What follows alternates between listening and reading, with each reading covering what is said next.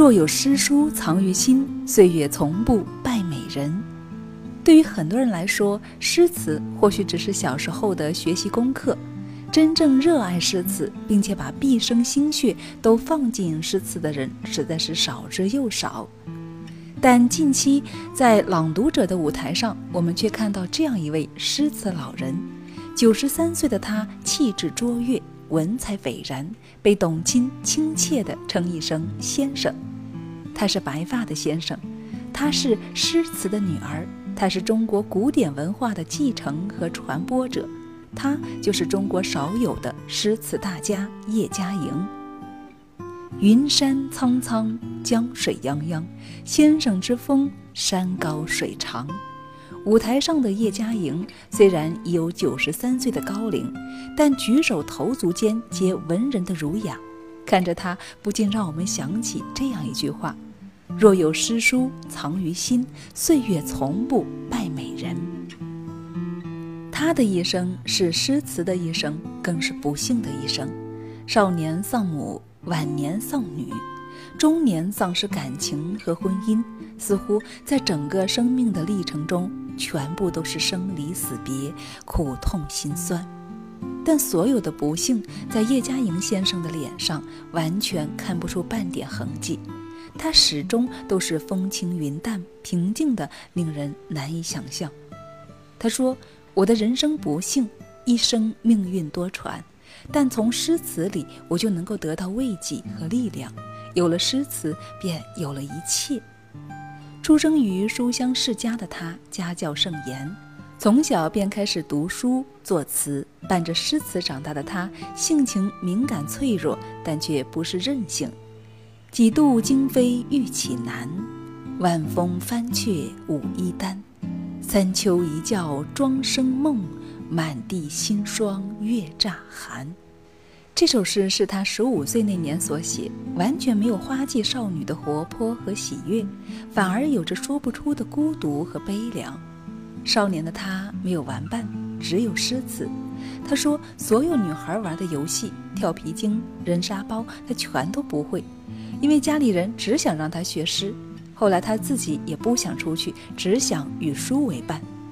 这样没有童年的日子，他过得孤独，但也不觉得苦，只是生存境况却愈加的凄惨。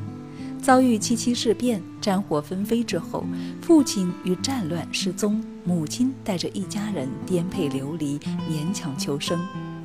在这样的生存情况下，他学会了坚强，帮着母亲照顾弟弟妹妹。一家人吞着酸臭的混合面，互相扶持着。只是没过多久，母亲终于抵不过常年的辛苦和劳累，因病逝世了。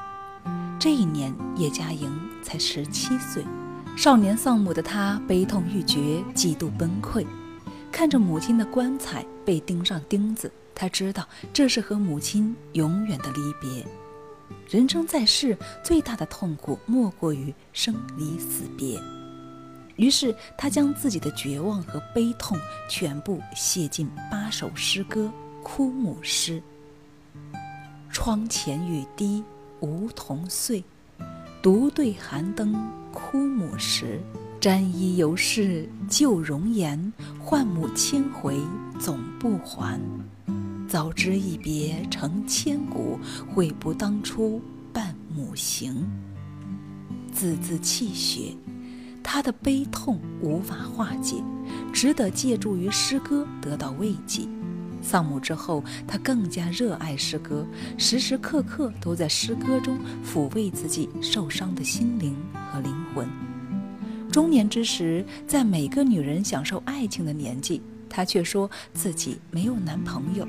自己的先生是老师介绍的，她没有选择。婚后不久，由于时局动荡，她和丈夫逃到了台湾，自此颠沛流离，离开了故乡。如果只是奔波劳累，倒也罢了，但不幸又一次降临了这个家庭。在女儿刚出世四个月时，丈夫突然以莫须有的罪名被抓捕，留下他们母女二人漂泊无依。她没有办法，只有带着女儿去投奔丈夫的姐姐。可是亲戚的家里境况同样惨败不堪，她只能在晚上抱着女儿睡在别人家的长廊上，一条破毛毯就是她和女儿抵御寒冷的全部家当。寄人篱下，为了女儿，她告诉自己不能垮。这时候，她把自己悲惨的经历全部化为一首首诗词，描写之真，现在读起来都能够感受到当时的困顿和悲苦。一句“转蓬辞故土，离乱断香根”，写自己的漂泊流离；一句“覆盆天莫问，落井是谁缘”，写自己遭遇的人祸。和无助，一句“甚抚怀中女，深宵忍泪吞”，写自己寄人篱下的隐忍和绝望。就这样，她一边带着女儿寻找机会教学求生，一边打探着丈夫的消息。三年之后，丈夫终于平安的返还，只是归来之后的团聚，再一次给她带来苦痛。她本以为和丈夫家庭团聚之后，一家人就能够平安过日子了，没想到三年的牢狱生活让丈夫性情大变，一改从前的模样。当年那个温文尔雅的丈夫变成残暴的魔鬼，轻则谩骂，重则家暴，打得她浑身伤痕累累，血迹斑斑。尤其令她寒心的是，当她生下第二个女儿时，丈夫对她更加冷漠，没看一眼便离家出走。这样的境况让她几度想带着女儿结束生命。她再也受不了这个世界的无情和残酷。只是每当他拿起诗词，古人的诗作和经历总会给他些许安慰，让他有了力量和这个世界对抗。鹏飞水雨化云城，诗所金杯蒲地行。北海南冥俱往事，一知了此托余生。他原本也想像诗里写的那样苟活一生，直到在四十二岁那年，他终于有了出国教书的转机。由于他从小学诗，胸中文墨颇深。所以很多大学愿意请他去做教师，而他也说自己天生就是个教书的，只要往讲台上一站，诗词歌赋信手拈来，他便沉浸在诗词的世界里面，忘却了所有的烦恼。这样教书的生活是他最快乐的日子，他有喜爱的诗词，有教师的工作，有喜欢他的学生，他以为从此这便是一生。但是没有想到，不幸再一次降临到他的身上。他的大女儿和女婿在外出时，不幸遭遇车祸，双双而亡。五十二岁的他，白发人送黑发人，他这一生实在是太多的生离死别了。十七岁那年，他写了七绝的哭母诗，现在他又绝望地写下哭女诗。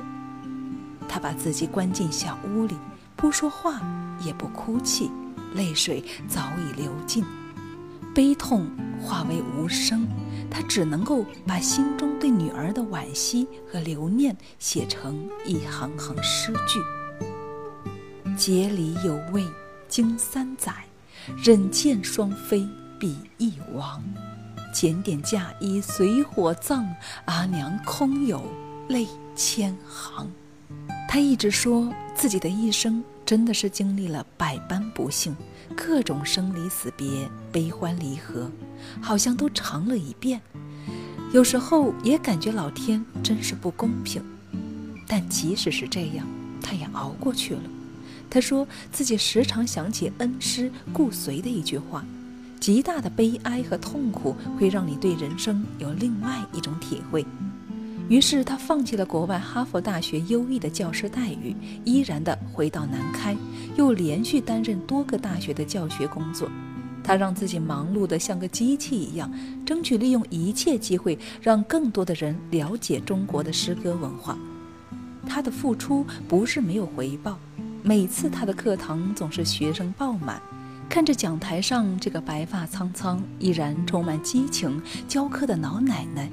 无数学生感动得泪流满面，也发自内心的喜欢上了中国的诗词。他这样不计功名利禄的拼命工作，有人问他，到底诗歌有什么用？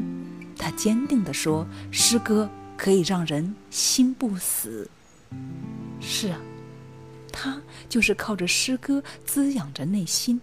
正是有了诗歌，才让他忘记伤痛，也忘了岁月和不幸。他说：“桑藏老去应无憾，要见天孙知景成。”他最大的心愿就是倒在讲台，让诗歌走进更多人的心里。